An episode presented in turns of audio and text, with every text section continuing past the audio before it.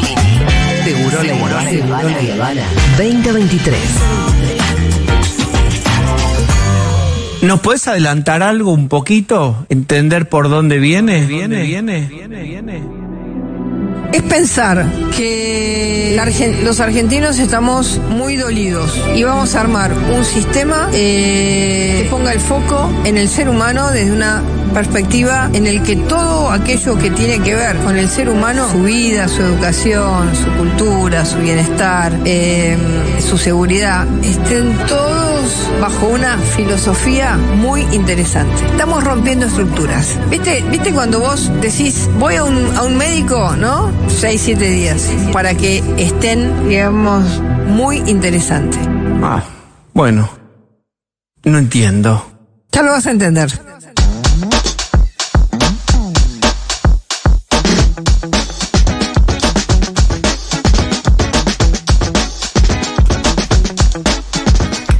Fede Vázquez ya está en el piso. ¿Cómo le va? aire, En la mesa de Seguro La Habana. Bienvenido, Fede. ¿Cómo va? Muy bien. ¿Cómo estás vos? Si me escuchara desde los dos, eh, Ah, Ah, está bueno. cuando te escuchas con los auriculares, está buenísimo. Eh, el sonido estéreo garpa un montón, pero bueno. alguien, que hable, va. que alguien que hable con el director de esta radio, por favor, que. Loco. Quejate, Fe, quejate, quejate con el director. quejate con alguien porque que las cosas no funcionen no da. Toma, cambiamos. Toma este y yo agarro. Sí, perdón, eh. Bien. ¿Escuchás voces vos? No me tosan. Yo estoy Ay, tosiendo de vuelta, ¿viste? Y bueno, está de moda la tos. Y para molestar a Milei estamos tosiendo lo que tosemos. Habíamos dejado la tos, volvimos a la tos. Bueno, Fede, ¿de qué va la columna hoy? Bueno, eh, mm, ya sabemos en qué momento estamos, ¿no? De, de la vida. Sí. Así que em, vamos a hacer lo siguiente, vamos a proponer, pensé mucho en, en que nos están escuchando, em, así que voy a tratar de, que hablemos, de com- comentar un par de cosas que, en las cuales sea un poco una, una pausa en el hervidero en el que estamos, inevitable, estando a, tan pocos días de, de la elección, de una elección que, que también en los últimos, creo, semanas se terminó de confirmarse.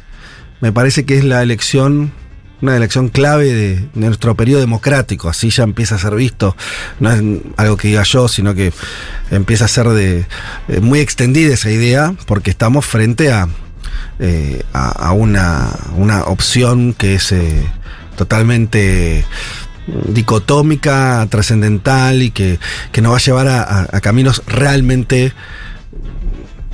totalmente distintos en un sentido muy profundo. Entonces, eh, eso es inevitable que nos ponga mucho más ansiosos que en cualquier otra elección, que nos ponga eh, nerviosos, expectantes y demás. Yo pensaba que, también lo pensaba en relación a, lo que nos pasó con la peli de César. Ayer estuve también en una proyección en, en un centro cultural que cercano acá, que es el JJ. Que Se siguió bueno. pasando la peli más allá del estreno del miércoles. Podemos decir, lugares. sí, y podemos decir que desde hoy también está disponible en YouTube. Perfecto, ¿ya está subida? Ya está subida. La buscan como Al Borde, documental. Exacto, En está el en canal ca- de en el canal de Futurock. Eh, bueno, entonces, un- una forma de entender eh, dónde estamos parados, eh, me parece que es dar cuenta del nivel de resistencia que nuestra sociedad tiene. Me parece que habría que decir eso.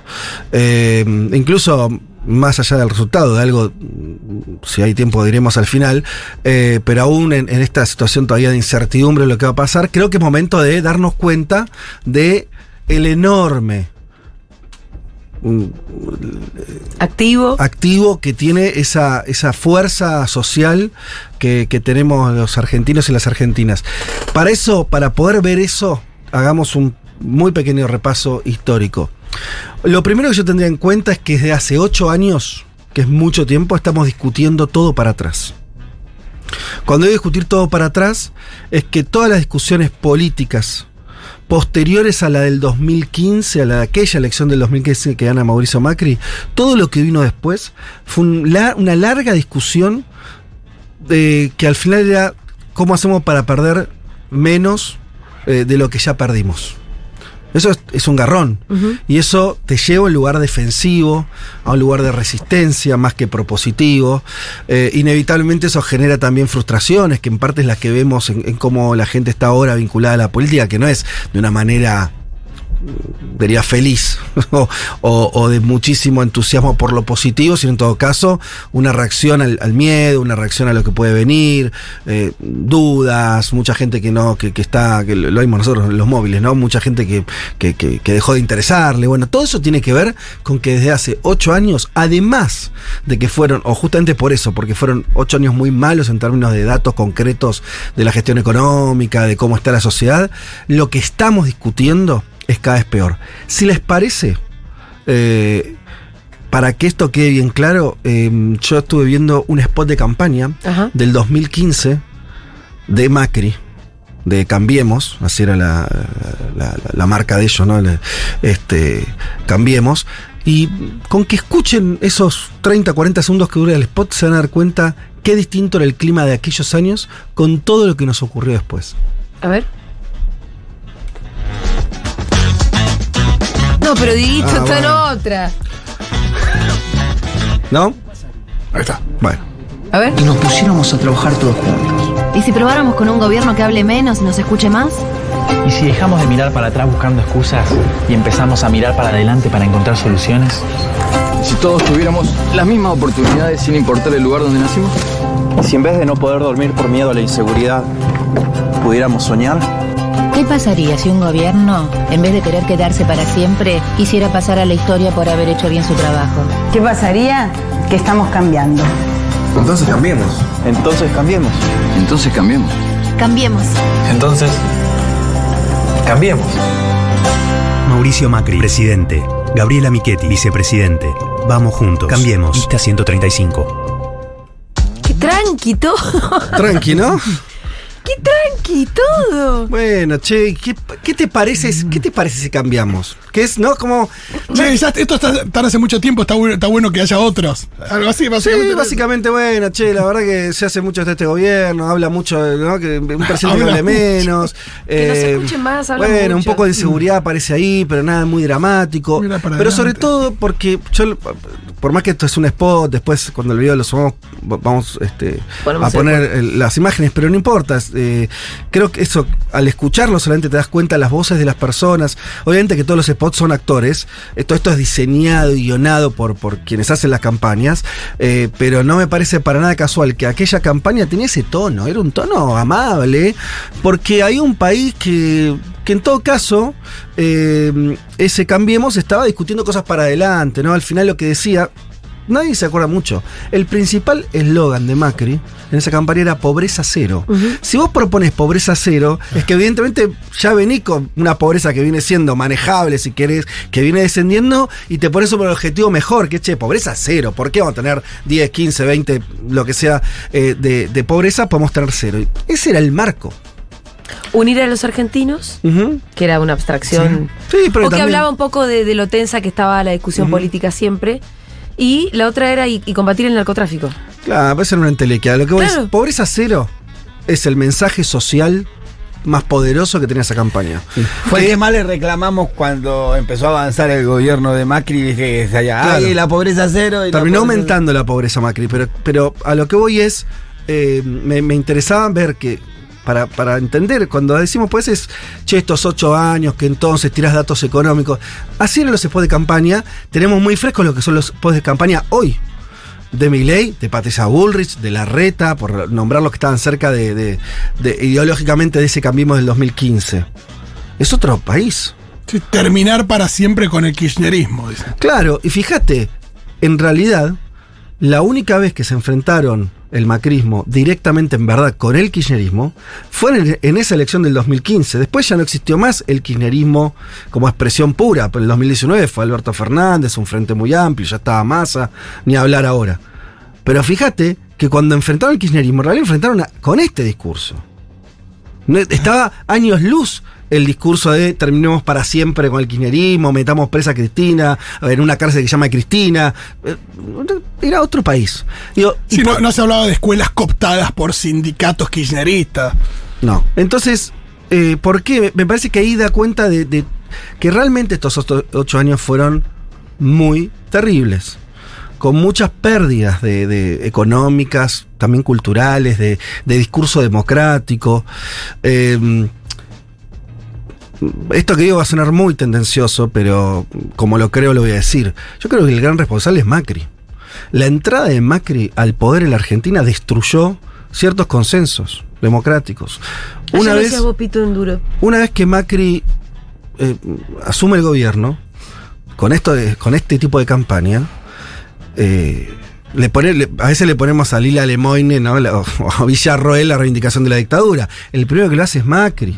En una entrevista que, si no me equivoco, con Cecilia González, una corresponsal extranjera, donde él empieza a cuestionar el número de los 30.000 desaparecidos, 2017, es muy temprano en su propio gobierno. Ahí empiezan, durante esa, esa exper- primera experiencia del macrismo en el, en el poder, empieza una demolición, diría, sistemática de consensos democráticos. ¿En qué sentido? Con lo acabo de decir con la dictadura en, muchos en- en muchas expresiones.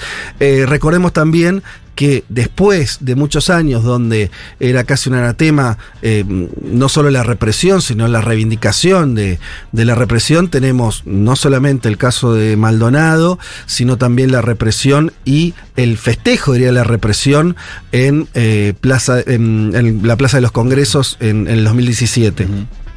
Entonces, eh, también tenemos un gobierno que se dijo mucho, ¿no? El gobierno de Macri fue más un gobierno que parecía que seguía siendo opositor al kirchnerismo, ¿no? no pare- parecía que estaba todo el tiempo enfrascado en seguir poniendo al kirchnerismo como el fantasma. con Malvinas también, con Malvinas también el, el gobierno de Macri Pero fueron bueno, los además- primeros que Con empezaron. los pueblos originarios también. Y el gobierno de Macri se encargó de meter presos a un montón de exfuncionarios con muy pocas pruebas Ujú. y incluso a dueños de medios de comunicación, como También. por ejemplo C5N, También. en Cana. Total. Por eso, ahí tenemos que registrar que ahí tenemos un primer momento de descomposición totalmente adrede, sin que tuviera ningún resultado positivo para la sociedad argentina, de generar odio, de, in- de instalar eh, una conversación política to- totalmente tóxica. Eh, no, no hay forma de equilibrar acá. Fue Mauricio Macri el- quien decidió esa línea estratégica, quien la llevó a cabo, en un gobierno que además, como tuvo muy malos resultados económicos, dur- duró cuatro años, ¿no? Porque tuvo, tuvo toda esta vertiente y al mismo tiempo no lo acompañó. Estaba leyendo como para, para traer para acá eh, una nota que salió publicada en Diario Clarín por eh, Ismael Bermúdez a, a fines del 2019, en noviembre, la coyuntura del balotaje de aquel momento, eh, el poder de compra de los salarios durante el gobierno de eh, Macri, dicho por el diario Clarín, fue 20 puntos.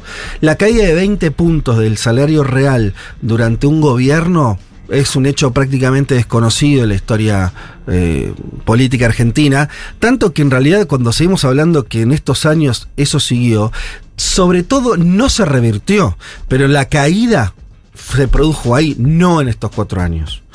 Eh, además del cierre de empresas y, otro, y una serie de problemas, la toma de deuda, etcétera, ¿no? Pero quiero decir, ahí empieza un primer momento de la Argentina donde piensen ustedes también, tratemos de salir de nuestro nuestra propia mirada este, ideológica.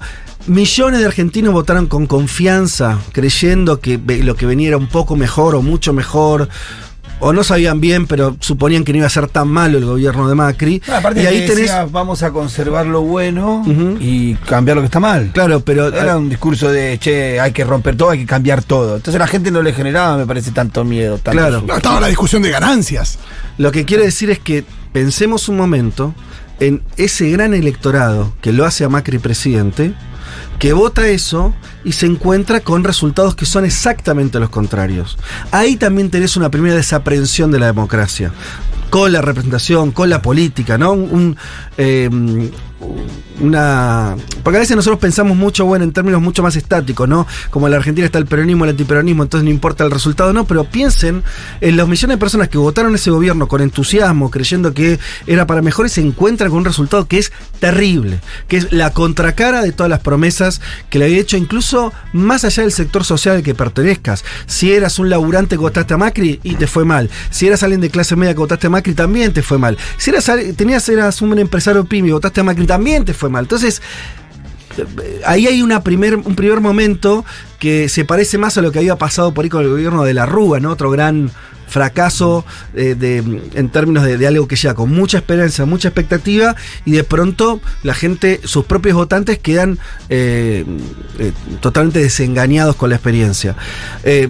Sabemos de lo que sigue después. Llega el, el gobierno de Alberto Fernández y eh, y la pandemia, ¿no? Porque llega casi en simultáneo esas dos cosas, que también es un, un cachetazo muy tremendo sobre una situación que era la que acabo de escribir, ya era muy precaria, muy mala, y viene la pandemia, que más allá de las coberturas social que existió por parte del gobierno, más allá de lo que hubo en términos sanitarios, más allá que terminamos en, en Argentina y en el mundo teniendo vacunas, y acá el Estado, con, con sus ramificaciones, logró que se vacunara eh, toda la población en un tiempo muy corto. Más allá de todo eso, evidentemente la experiencia de la pandemia no puede ser descrita de otra manera como algo totalmente negativo, eh, ¿no? Donde de, mucha desaprensión eh, con este, social, pero también con la política, eh, y ahí sí hay que señalar unas cosas de este gobierno, ¿no?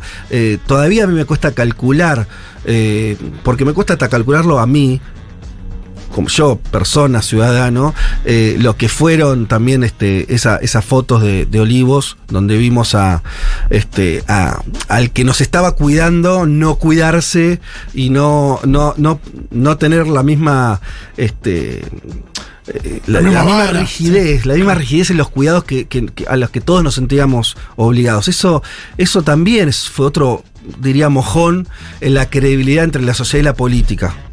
Eh, y diría lo que, lo que pasa, sobre todo después de la pandemia, la salida de la pandemia, que es ese aumento de una inflación, una dinámica inflacionaria que también venía de, atrás, por supuesto, del gobierno, segundo gobierno de Cristina, el gobierno de Macri principalmente, y después Alberto, más allá de la pausa eh, relativa de la pandemia, después de eso queda, empieza una, una inflación desbocada, ¿no? Entonces ahí un tercer, cuarto cachetazo a la sociedad, eh, que sobre todas esas malarias que venía se sumó eh, lo que es sobre todo un desacomodo cotidiano, porque a veces, yo insisto con, con esto, ¿no?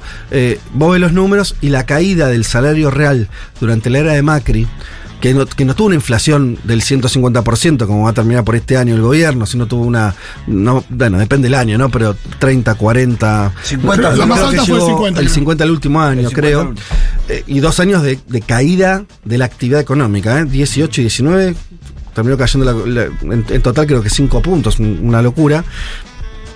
Pero lo que hoy es, eh, aún con una inflación más baja, eh, eso a veces es difícil de, de, verlo, porque es medio contraintuitivo, pero con una inflación más baja, la destrucción del poder de compra fue mucho más fuerte durante el macrismo que ahora. El problema es que ahora, por ahí no tú algunos sectores ni tuvieron o tuvieron hasta recomposición, los privados les fue un poquito mejor que la inflación en términos de poder adquisitivo, pero eh, vivir con, con, un, con no, una no, tasa de inflación tan alta desacomoda la mentalmente, desacomoda las proyecciones. Entonces, bueno, a lo que voy es, acabo de describir todo un, un escenario de ocho años ¿no? de desgracias.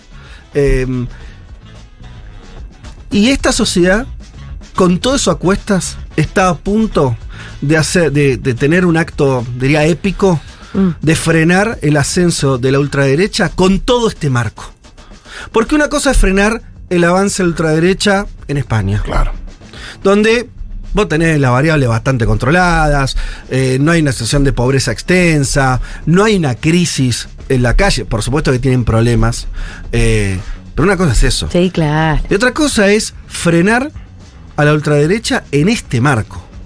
Entonces también tenemos que buscar las razones de cómo estamos haciendo para en este marco eh, tener eh, serias chances de que Milei no llegue a la presidencia.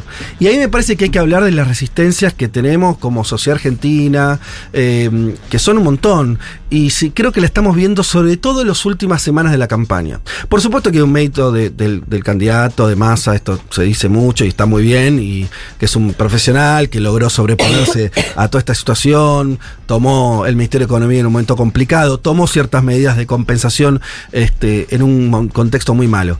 Pero me parece que eso solo no explica ni de casualidad lo que estamos viviendo y lo que estamos a punto de vivir. Me parece que eh, da cuenta de eh, un espíritu que tenemos eh, en la Argentina, que lo tenemos construido históricamente, que lo tenemos a partir de una serie de, de, de ejemplos. eh, ¿no? Cuando, cuando la sociedad aguanta el nivel de odio que estamos aguantando generado por La Nación Más, por Radio Rivadavia, ¿no? Para, para ser precisos, ¿no? Sobre todo, por Clarín desde muchos años antes hasta ahora. Y la sociedad no responde. Y, y- y no, no- y todavía no tenemos las escenas de violencia que son promovidas desde arriba. Eso habla de, una- de un poder de resistencia que tenemos nosotros, que está anclado en el ejemplo de las madres, está anclado en el ejemplo de las abuelas, está anclado en el ejemplo de una democracia que funciona. En este país, ahora lo empiezan a decir algunos, es este país no solo se bancó en los últimos 40 años cambios eh, en- eh, totalmente bruscos en términos democráticos, o sea, gobernaron unos y otros, unos y otros, y nada, y nadie este, chistó. Al que le tocó perder, le tocó perder. Eh, así se perdiera mucho en el camino. Otros países no, no otras sociedades no, no son así de, de ejemplares. Eh, tenemos un- una historia, creo que el peronismo, te diría, tiene sobre todo esto, para mí es clave, ¿no? El peronismo soportó desde el año 55 para acá que le hagan cualquier cosa y el peronismo nunca se fue de la democracia. Al peronismo le hicieron todo. Le hicieron golpe de Estado, fusilaron gente, lo de- le desaparecieron miles lo de, de personas, lo proscribieron 18 años. Le bombardearon la el peronismo como movimiento, olvídate de un dirigente, otro a la izquierda, al centro, a la derecha. El peronismo apostó siempre a la democracia. Eso es un pilar, es una fortaleza, es como algo que, que también te marca los límites en el buen sentido, ¿no? De decir eh, co- las cosas que se hacen y que no se hacen, que están permitidas o no. Otras sociedades van a la guerra. Lo tenemos ejemplos cercanos en el continente. Eh, o, se van hacia estallidos, ¿no? El caso de Perú que se habla siempre, ¿no? Perú, que tuvo, supo tener un movimiento político más o menos importante, de raigambre popular, no soportó la ciudad del neoliberalismo y le estalló el sistema y nunca recompuso. Y no hay, una, no, hay, no hay- no hay quien represente ni a esos pobres, ni a los que quedan excluidos, ni a los que son, los que trabajan en un hospital. El peronismo sigue casi de forma mágica representando a un montón de sectores que no son lo mismo ni quieren lo mismo. Todavía, esto es otra situación, ¿eh? representar a los que están eh, afuera del sistema, a los que están agarrados como pueden, a los asalariados con buenos sueldos, eh, a empresarios, toda toda esa, es- esa complejidad que el, que el todavía mantiene, le da a la, a la democracia una solidez y, no, y también explica que estemos todavía donde estemos. Sí, ese aprendizaje también de al día después de la elección decir, bueno, para, acá hay voto peronista que se fue a la Libertad Avanza, por ejemplo, y enseguida es decir, bueno, ¿qué es ese voto? ¿Qué pasa con ese voto? ¿Quiénes son esas personas? ¿Cómo hay que ir a buscarlas y atender eh, sus necesidades también? Ese aprendizaje también es muy automático y vemos que en otras fuerzas políticas no, no se da. Bueno, porque el peronismo no es un partido. Y, y- y- y- y no es solo el peronismo el que tiene el escudito. Eh, Trato de, de pensar algo más grande, ¿no? Más en términos de cultura política. Hay una cultura política, Fito, eh, estoy muy de acuerdo con lo que decís, y era un poco lo, con lo que que- quería cerrar, que eh, permea este, este día, lo que pasó en las últimas semanas, ligado a lo que llamamos micromilitancia, lo que pasó con la peli de César, eh, lo que pasó con distintas expresiones eh, de, ustedes ya lo contaron, ¿no? De, de gente subiéndose a, a los medios de transporte y tratando de comunicar sus experiencias este, dolorosas muchas veces, pero eh, o no, o historias de vida, ¿no? Es el, médico que contó su cómo se pasó 50 años atendiendo gente en hospital público, entonces iba diciéndole a los otros que están ahí en el subte, che, no voten el que viene a destruir esto, porque esto es un esfuerzo y es un ejemplo en el mundo también. Todas esas son formas de resistencia que tenemos y que me parece que son las que van a explicar posiblemente el resultado del domingo. Sin eso, la verdad que me parece que no, no hubiera habido chances, porque, insisto, los últimos años fueron tan malos que uno no puede sino comprender también a un electorado que en otra situación diga, ay, bueno, loco, no me importa quién sea y si, si es medio nazi o no, pero salgamos de esta situación. Toda esta malla que acabo de describir y que ustedes eh, vienen contando acá en el programa también, me parece que es la que eh, está permitiendo una resistencia que es, en serio, si la pones en perspectiva histórica, es una cosa maravillosa, es una cosa totalmente inédita, eh, que pasó en otros momentos de la historia argentina, por eso digo, hay mojones donde eh, la Argentina sale para lados que son mucho más virtuosos de lo que la situación daba. El propio 2001 todo el mundo decía desintegración nacional. Nadie suponía que rápidamente la Argentina se iba a poner de pie. La salida de la dictadura de la Argentina, ¿no? que ahora se habla mucho, ¿no? también con el tema de Alfonsín y yo qué sé, y los 40 años de democracia. La salida de la dictadura de Argentina fue increíble. Argentina había perdido una guerra y venía de ocho años de una dictadura de la más sangrienta de América Latina. Y sale con un demócrata que además era ni siquiera era peronista, quiere decir que alguien hasta con cierta debilidad política eh, en sus orígenes, pero acompañado por la sociedad. La sociedad dijo, vamos, te vamos a bancar. Eh, entonces, me parece que, que eso es lo que a mí me da mucha alegría de estos días. Estamos viendo eso de vuelta, renacido, con mucha fortaleza. Eh, y, y nada, eso, chicos. Este, y después eh, hay, hay una cosa que, que dejé para el final. Yo me acordé de algo. me acordé de algo. Yo soy hincha de Racing. Sí. Bueno, lamentablemente. Lamentablemente. Bueno, en el, ustedes saben que nuestro año glorioso, de por lo menos. Fue 2001. 2001, claro, sí. Salimos campeones después de 35 años de, Lo- de lo- sequía. lo Eran, los circos festejando en diciembre de 2001. Sí. Sí, es verdad. Se jugó la final el 27 de diciembre. Se jugó solo ese partido, o sea, la fecha 19, la última, pero el resto no se jugó porque estaban medio un quilombo. ¿no? Jugamos nosotros y jugó River en realidad también, eh, que, que estaba disputando todavía el campeonato. Bueno, pero eh, ustedes saben que venimos con toda una cosa, y nosotros me parece que acompañamos esta idea de, che, no hay que ser triunfalista, Mm. ¿no? Como la cosa, esta pareja, y evidentemente dicen que está pareja. Sí. Pero yo me acordé de esto. Eh, Mostaza Merlo, el director técnico de Racing, y fue emblemático como director técnico porque lo sacó campeón, pero sobre todo porque muy temprano, en la fecha 4 quinta, Racing le fue más o menos bien, pero era muy temprano el- Paso a en, paso. en el, en el transcurso del campeonato, que duraba 19 fechas. Eh, al- a la cuarta quinta fecha le empiezan a preguntar a Mostaza Merlo si Racing estaba para ser campeón. Y él encontró una, una figurita ahí mismo, una, una imagen, decir, no, vamos paso a paso. Y se transformó en el emblema, ¿no? Lo Sí, decía sí. todo el tiempo, se transformó en una cábala. De lo que yo me acordé ahora es que va pasando el campeonato. De hecho, Racing eh, le va muy bien, tiene un invicto. Lo pierde con Boca 3 a 1 en un partido que nos hizo temblar ya en la fecha 11, 12 por ahí. Juega con River, gana. Empata, faltando dos fechas en la fecha 17, con Banfield. Y se llena de dudas, porque Racing estaba muy cerca de River y de- no me acuerdo quién más estaba ahí peleando el campeonato. Y entonces un Racing. Racing no era un, un- un equipo de buen fútbol, era de Era un- aguante. Era un, era un tratorcito. Era de un aguante. Ganaba 1 a 0, 2 a 1, no goleaba. Y en ese partido, Mostaza Merlo, después del empate, dice: Ya se, terminó el paso a paso, vamos a salir campeones. Tremenda fue esa declaración. Ahí, yo creo que ahí, ahí gana el campeonato de Merlo. Por eso creo que es momento de decir: el domingo vamos a ganar. Ah. Ya está. Está bien, y el día de domingo- diciembre, y el día de domingo- diciembre vamos a El domingo 40 va a ganar masa. Hay que tener confianza en eso. Hay que actuar en ese sentido. Pero como que le faltan esos dos partidos que a Racing le, le faltaba. De hecho, lo definió en el Sí, sí, último. Pero ya con el director técnico diciendo esto, Ya ya está. Se terminó el paso a paso. No nos queda otra que ganar. Y lo vamos a hacer. Y yo creo que hay que pensar con esa cabeza. Qué lindo. No, aparte que el día de diciembre se cumplen 40 años, es un montón. Eh, y, Está claro, hay que festejar esos 40 años de democracia. exacto, de la mejor manera que con un presidente democrático. Pero esa, pero esa frase fue estratégica de Mostaza Merlo para ese plantel. Sin esa frase no hay campeonato de Racing. Hermosa columna, Fede. Gracias.